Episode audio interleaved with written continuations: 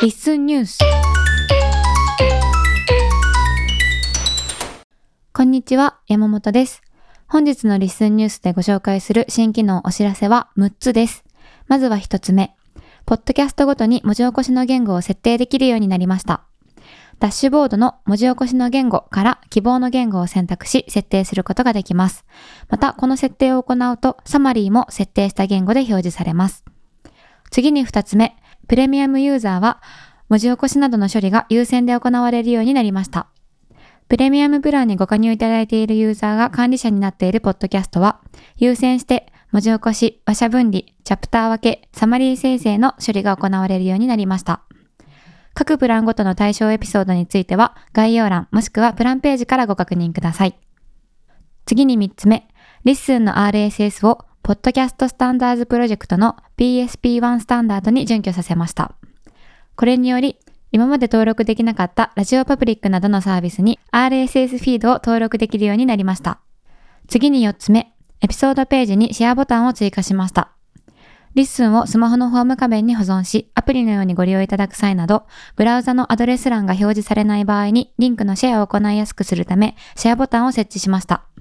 これに伴い、文字起こしのシェアボタンのアイコンも統一して変更しています。次に5つ目、概要欄でリッスンの URL がプレイヤーに展開されるようになりました。これまでは YouTube などの一部のサービスのみ概要欄にて展開されていましたが、リッスンのエピソードへのリンクもプレイヤーに展開されるようになりました。URL は時間付きリンクにも対応しており、時間が指定されている場合はその場所の文字起こしテキストが表示されます。最後に6つ目、エディタで文字の大きさと色を指定できるようになりました。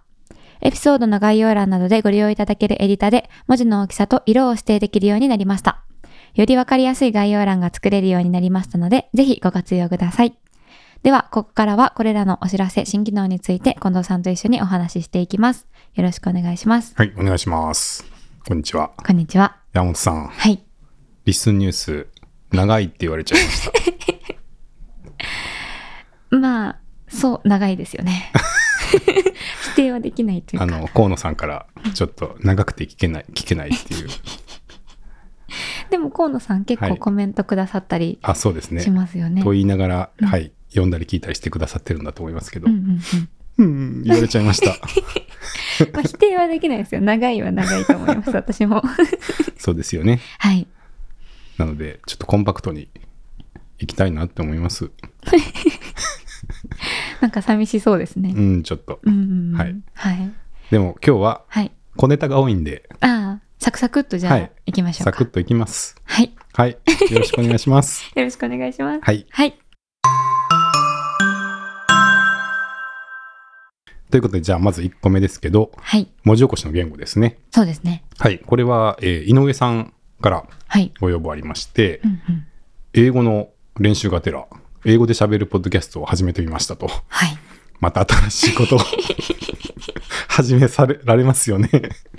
で、あの、4のはい背景の色が違うバージョンの、はい。なんだろうと思ったら、あ、英語になってるってなって、ねはい。びっくりしました。え、ねえいきなり英語で話し始めるっていうことで、うんうん。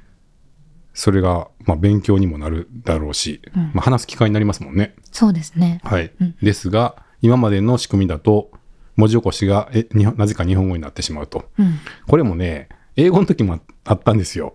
はい。結構自動だったんで、うんうんちょっと AI が結局どういう挙動をするか若干あの予測できないところがありまして、うんうん。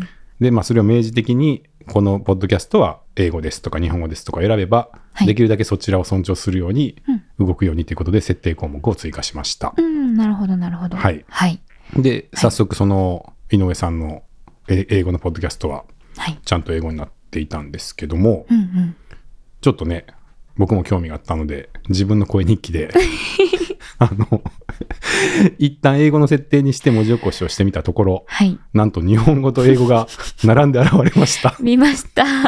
あこれはどういうこと最初あの、はい全然気づいてなくって、はい近藤さんの声日記聞こうと思って開いたら、はい。並んでるのであこれは日本語と英語の文字起こしを確認するために、はい日本語で言った後に同じ内容を英語で言ってるんだって思ったんですよ、聞く前は。はい。だから日本語しか聞こえてこないので、はい。これはどういうことだろうと思って。ねえはい。なんか、ちょっと、あの、謎挙動を 示 しており、ただちゃんと意味が訳されているっていう。 AI のその、ねえ、能力は計り知れないですようね。んですね。翻訳能力もあるみたいです けど。はい。で、まあ一方で、例えば藤原さんとかは、はい。えー自分のお仕事の話をされてる、あの、ポッドキャストありますけど、うん英語設定にしたら、本当に翻訳翻訳された英語だけがうん出ているエピソードも見かけたりとかしてるんで、はい。ちょっとその日本語で喋っていて他の言語設定をした時の挙動っていうのが若干 出たとこ勝負というかあの何が起こるかわからないっていううまくいけば翻訳される可能性もあるよぐらいのそうですね感じちょっとあの若干読めないところがあるんで すがただあの英語のものをちゃんと英語にしてほしいとか、うんそういう時にはまあおおむね英語で出てるようなのではい。まあ本当は英語で喋ってるのにちゃんと英語で出てほしいなみたいな時はちゃんと、まあ、元のねうん井上さんのご要望にあったようなケースであればうまく動いてるのかなとは思っています。はい。はいはい。で、まあ、早速それを活用していただいている方もいらっしゃって、えースノーさんなんかはね、はい。韓国語、うん。急に、 そんなこともできるんですかってびっくいりですよね。う感じでしたけど、うんうんちょっと韓国語を勉強してるんで、韓国語のエピソードも作ってみましたっていうことで、うん作られて、はい韓国語で文字起こしされていて、ハングルがね、ずらーっと並んでまして、もう何のこっちゃわ かんないでわすかんなね。かったですね。ちょっと思わずあの、あの翻訳にかけて何をおっしゃってるのだろうと思ってああ。翻訳してみましたけど僕はうんうんうん。うん、はい。っていう感じで、 はいまあ、言語が選べるようになってます。はい。選べる言語は結構たくさんありまして、はい。日本語、はい。英語、中国語、ドイツ語、スペイン語、はい。ロシア語、韓国語、フランス語、ポルトガル語、トルコ語、ポーランド語、以下略。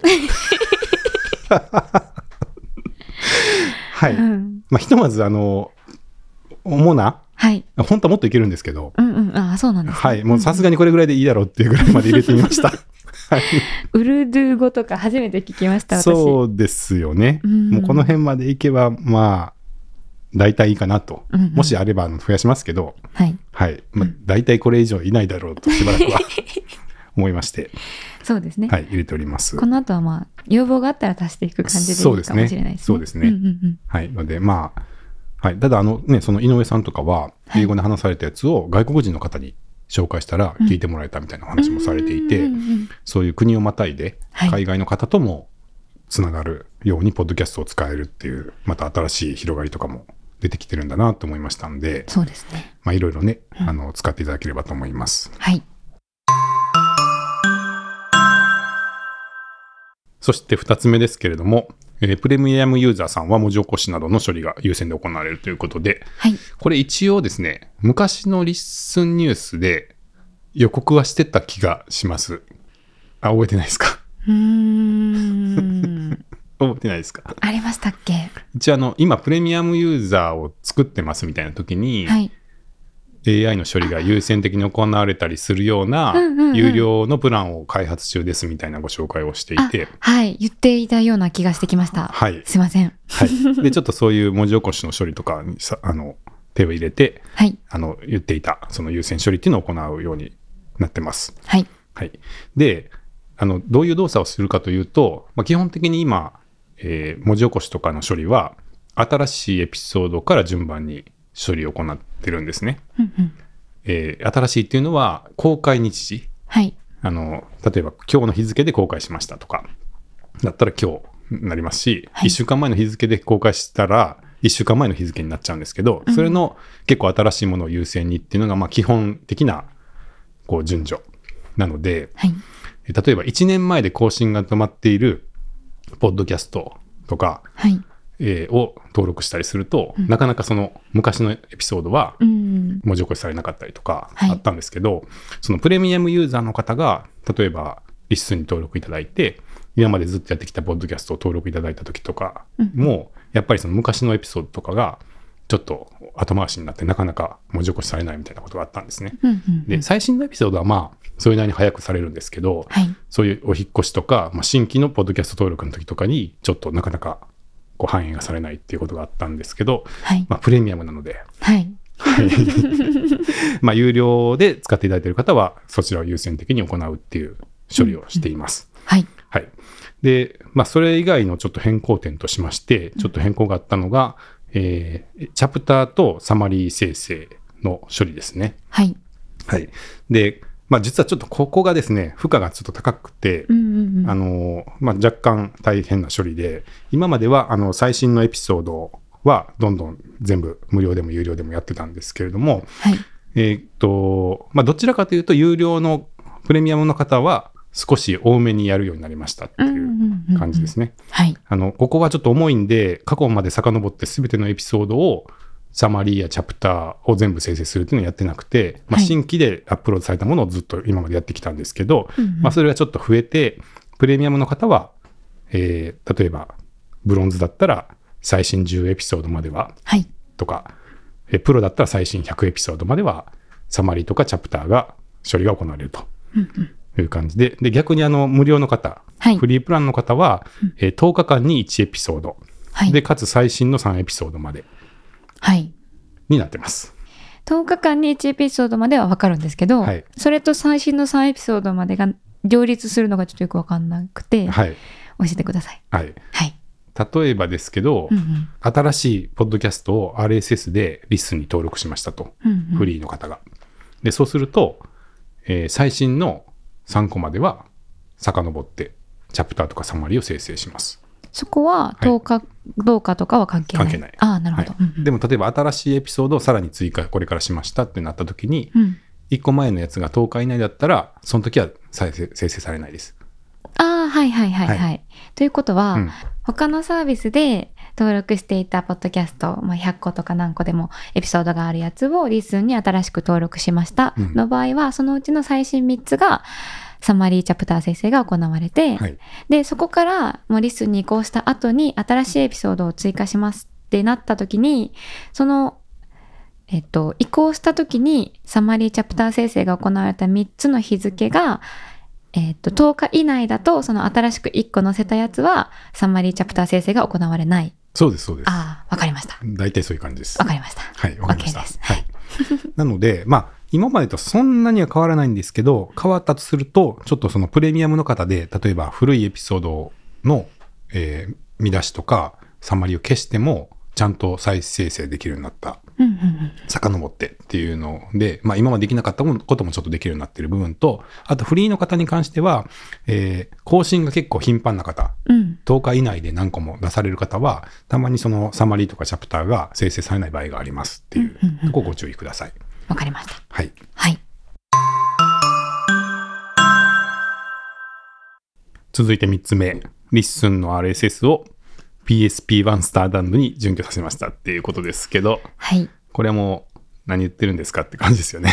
うん、ポッドキャストスタンダードプロジェクト、頭文字を取ってるんだろうな、なんかの基準に準拠したんだろうな、ということはわかりますが、はい。それだけしかわからない。そうで すね。まあ、あの、聞き逃してください。 聞き飛ばしてください。あ、いいんですか聞き飛ばしてって。まあ、あんまり今、あの、影響ある人はほとんどいないと思いますが、うんうん。えー先ほどちょっと紹介のあったラジオパブリックはいさんとかは、まあ、今一応ですねこのポッドキャストスタンダーズプロジェクトっていうことで、ポッドキャストの RSS を改めて今標準化していこうっていうプロジェクトがあるみたいなんですよ。うんうんうん。でそのプロジェクトの仕様にのっとってないと登録できないサービスっていうのがちょっとあるみたいで、うん。で、これまあ、具体的にあの、はじめさんから、ちょっとそこに登録できないみたいなんですけどってお問い合わせをいただいたんで、うんうんまあ、調べてみたら、まあ、そこに準拠しないと難しかったってことで、まあ、ちょっと修正を加えたら、準拠ができたんで、まはあ、い準拠しましたっていうぐらいですね。なるほど。はい。まあ多分、メジャーなサービスだと、あの、これに準拠しないと、登録できないっていうサービスそんなないと思いますし、うんうん。まあ、一応そういう標準化の動きがあるんなら乗乗っておこうかっていうところですね。はい。はい、でただ、一つですね、このポッドキャストスタンダードプロジェクトが決めている仕様の中に、うん文字起こしのテキストはここにありますみたいな指定ができるっていうものが加わっていまして、うん。でまあ、それはね、結構、リッスンは文字起こしのテキストを持ってるので、はい。えーそこはちゃんとリンクするように今回してますので、うんうん。もしこの PSP に、えー準拠した形で文字起こしを読むような機能がついている再生アプリとか、うん RSS リーダーとかがもしあればもしかしたらそのすごくこう快適に便利に文字起こしが読めるかもしれないです。かもしれはない い、。ですが、あの試してないので分かりません。なるほど。はいじゃあまあは、登録できるサービスの幅が広がったよっていうことですね。まあそうですね。。はい だわいかりぶまし。ざったくりまとめましたね。 まあ、はい、大丈夫です、それで。 はい。ということです。すいません。はい。で、4番目ですけど、はい。えーエピソードページにシェアボタンができましたということですけど、はい。山本さんは iPhone ですか iPhone です。スマホでリッスンはどうやって使ってますえっ、と、あの、アプリみたいに、はい。なんて言うんだろう。アイコンがホーム画面に表示されるように設定して、おそこからペッてやってます。ホーム画面に追加してますはい。おお耳のマークを。耳のマークを。おおその時ははい。アドレス欄が出ますか、出ないですね。ですよね。はい。ちょっと不便ですかあんまり思ったことなかったですね。アドレス欄を必要としたことがな かった。あの、アドレス欄が必要、まあそれこそ概要欄にリンク貼りたいとか、そういう時はパソコンでやるので、うん。スマホでやる時は聞くだけだったので、あんまり思ったことはなかったです、うんあそうですかねはい。ちなみにホーム画面にアイコンを追加して使ってるとはい。便利ですか便利です。ほう。どういうところでなんかあの、それこそサファリとかクロームとかを開いてリスンって一回検索する手間が省けるうんうん。ので、はい。うん、なんか、パッてリスン、リスン使いたい時には、パッて出てくるので便利ですね。うんおううん結構使いこなしてますね。あ、そうですかはい。ああ、うん。はい。あのね、結構アプリのご要望よくいただきますけど、はい。意外とブラウザからホーム画面に追加っていう感じで追加一回してしまうと、結構アプリっぽくうんうん使えるんですよ。はい。で、あれ、あの、専門的なまた単語ですけど、PWA とか言われてまして、はい。要はブラウザでアクセスするサービスをまるでアプリかのように使えるようにしましょうみたいなうんうん。流れがありまして、ほうほうほう。一応それに準拠してるので、PWA なんです。 PWA。はいはい。なので、ちょっとね、アプリっぽい感じの挙動しません、そうですね。基本ずっとログインしたままだし、はい。うん。結構アプリっぽいと思います。でしょ、うんうんあのー、画面も大きくって、うんうんうん。全画面使えるし、はい。広いです よね。広い。そうですね。はい広いですね。はい。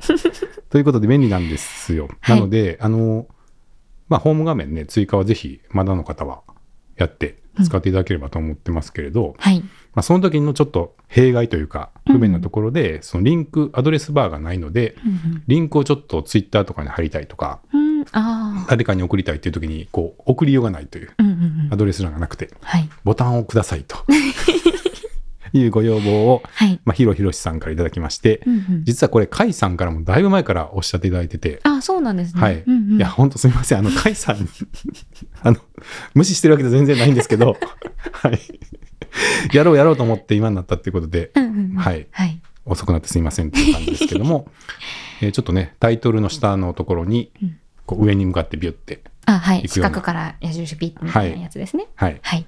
ボタンが出ていましてはい。スマホで押すと、えーいろいろなあのアプリとかにシェアできる、うんうんシェア画面が出てきますので、はいご利用いただければと思います。はい。シェアしたことありますか、リッスンのやつをシェアしたことは今のところないですね。はい、やってみます。はい。はい。まあ、あの、今までも文字起こしのテキストの途中を共有するときにはシェアボタンが出ていたんですけど、うんうんうん。まあ、それをページ全体、トップページのトップをシェアできるようにしたっていうのと、あとちょっとアイコンをね、今回、今までこう、点々がこう、ピュッて広がるようなうんうんうんアイコンだったんですけど、はい。まあ、どっちかっていうと矢印ピューの方がうん一般的かなって、馴染みはありますよね。あそうですか、うんうんうん。思いましてちょっとアイコンも変更してます。わかりました。はい、はい。では次ですけど 今日は淡々と淡々とね。進みますね。はい。概要欄でリスンの URL がプレイヤーに展開されるようになりましたと。はい。使いましたあ、はい。使いました。どうでしたいいですね、これ。あよかったですあかの、最初、あの、プレイヤーというか、なんて言うんだろう。こう、サムネイルじゃなくて、うんエピソードの写真がこう左側にあって、そこに再生ボタンがあって、タイトルとか概要欄がちらっと見えるみたいな、こう、バーみたいなのが表示されるじゃないですか。うんで、あ、こういう風に見れるようになったんだって、どういうエピソードかっていうのが分かりやすくなったんだって思ったんですけど、うんあそこの再生を押したら再生できるっていうことに気づいてなくっおて、う再生できるのめっちゃ便利と思っおて、う結構感動しましあた。そうですか、はい。ありがとうございま すあ。りがとうございます。いやあの実は今までもツイッターに共有した時とか、うんうんあとはノートとか、うんハテナブログとかうんにリンクを貼った時とかは、ああいう風になってたんですよ。ディスコードもそうですよね。あディスコードもそうですね。うんうんうんだから外部では結構やってたのに、うんなんでそのお膝 元のあのリッスンのエディターの中でやってなかったんですかって言われるとうんななんか今更感が若干あるんですけど、うんうんやってなかったなと思いまして やりました。え、一個質問あるんですけど、はいあの、アドベントカレンダーの時みたいに、うんめちゃめちゃたくさんこう、いろんなエピソードにリンクを飛ばしている場合って、どういう感じに表示されるんですか、あの全部展開しちゃったらあれが30個並びますけどああ、なるほど。はいそっか、展開するしないも選べるは選べるから、そっか。じゃあ、並べて、もう概要欄がめちゃめちゃ長くなるやんっていうのが嫌だったら、展開させないようにすることもできると。そうですねいうことであすねの今の挙動としては、うんまずリッスンのポッドキャストのエピソードページのリンクを概要欄にペタッと貼ると自動的に展開されて、うんプレイヤーになりますはい。でも例えばコントロール Z コマンド Z がはい1個戻る、うんうん。あるじゃないですかやり直し、やり直し。はい、はい。をやってもらうとただのリンクの文字列に戻ったりするんで、うん。まあ、そういうふうにやってもらってもいいですし、あとはそのテキストを書いて、そこにリンクをつけるみたいな感じでやってもらったら、全然そのプレイヤーとかにはならないんで、ああ、そっかそっか。はい。じゃあ、そのエピソードの URL をそのままコピーした場合は展開される。はい。けど、例えば、近藤さんが椎茸占いについてお話ししていますっていうのにリンクをこう、うん埋め込む感じにすると展開はされない。そうですね。ああ、なるほど。あと僕のおすすめは、はい。うん貼り付けたいエピソードページに行って、エピソードページのタイトルの部分ってはいリンクになってるじゃないですか。うんうんうんあのタイトルごとコピーしてペーストすると、そのリンク付きの文字としてペーストできるんで、結構便利だと思います。はい。あの、その場合も展開されないですか、はいされないですああ、なるほど。はいじゃあもうリンク、純粋にリンクだけをコピーした場合は展開されるけど、そうですね。文字とかと一緒にくっついてるやつは展開されない。はい。わかりました。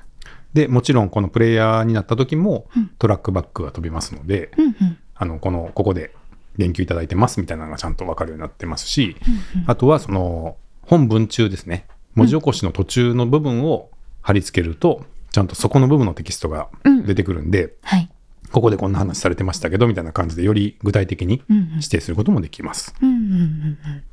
わかりました。はい、そして最後がエディターで文字の大きさと色が指定できるようになりましたということで、これもまあそのままです。でもこれすごい求めてたので、はい嬉しいです。あそうですか。はい、ありがまあとうございます。実はこれはあの山本さんからのご要望でいただきました。 はい。ちょっと言ってみてしまいました。何に使いたいんですか。あのドキュメントの整備に、はい。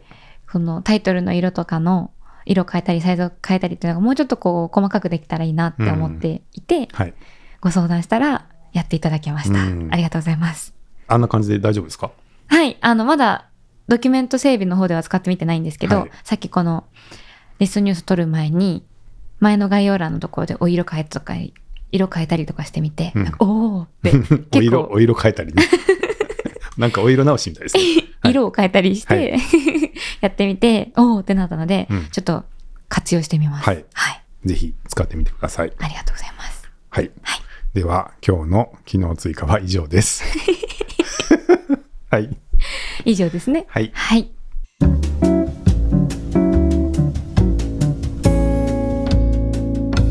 リッスンニュース。はい、では新機能についてのお話はここまでなんですけどちょっと最後にイベント関連のお知らせを2つさせていただきたいなと思います、はい。 1つ目がポッドキャストフリークスの開催前生配信に近藤さんが出演されますおーわーい明日ですね。明日ですねうん。はいあのあれ旗本さんだったかななんかディスコードにリンク送ってくださっていた方がいらした気がするあそうですか。はい、あのあもう気づいてうんく。ださっていると思って、畑本さんはね当日のチケットも買ったっておっしゃってたんで、うんうんまあ、関西ですし参加される当日も来ていただけるみたいですけどね。うんうんはい楽しみ。あ、そうです。旗本さんでうす。んう、うんん11え1月11日の時点でお知らせしてくださってたので、うんすごっって 思ってましたが、はいえっと、1月の19日、明日金曜日の夜8時から、はい、 YouTube ライブですうね。んで、近藤さんが生配信に出演されます。はい、行ってきます。顔出しなんですか ?YouTube ライブ。でしょうねう。んはい、頑張ってくだあさい。はい、頑張ります。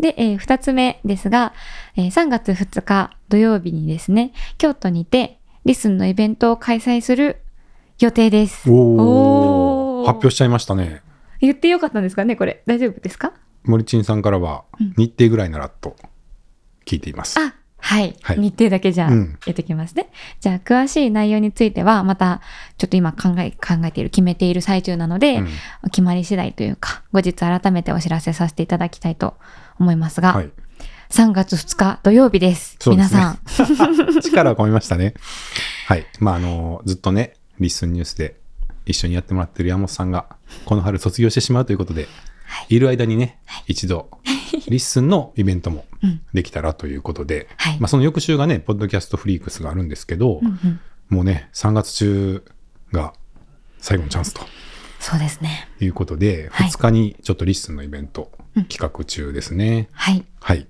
楽しみです。はいはい。で、まあ、京都なんですけど、まあ、土曜日なので一応あの遠くからも週末を使って来ていただけることもできるかもできるかも。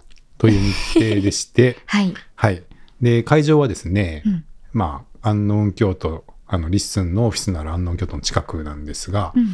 一応宿泊安納京都宿泊施設なのではい。お部屋もちょっと確保しておりまして、おはい、はい。一般の予約ページからは埋まってるように見えるかもしれないですけど、うんうんリッスンで押さえてるお部屋がいくつかありますのではい。もし遠方からお越しの方で安納京都ご宿泊希望ですって方はご連絡くださいあのはい特別に押さえている、あのお部屋をご用意しますので、はお ー素晴らしい。はい。い、近藤さんに連絡したらいいってことですかね。はい。山本さんでもいいかもしれないですねあ、。はい。私でも全 然、あの本当近です藤かさん近藤さん無理にやおり伝えするの無理やで、り振ったけど そうおかつなぎって感じになりますけど、ははいい。はいうん。3月2日土曜日なので、はい皆さん、あの、もしで、ね、ご無理はなさらずって感じで、うんもし、興味あるよとか、来れるよっていう方は、ちょっと日程を空きつつ、情報を待っていていただけるとはい、嬉しいなと思います。はい、お願いします。お願いします。はいえっと、じゃあ今日はちょっと細かいお知らせ、新機能があったんですけど、えっと、文字起こしの言語だったりとか、あとはプレミアムプランに関するちょっとしたお知らせだったり、えっと文字の大きさだったりとか、プレイヤーの展開でちょっとわかりやすい概要欄が作れるようになりましたとか、そういうような細かいお知らせをいくつかさせていただきました。では、本日もありがとうございましたあ。りがとうございました。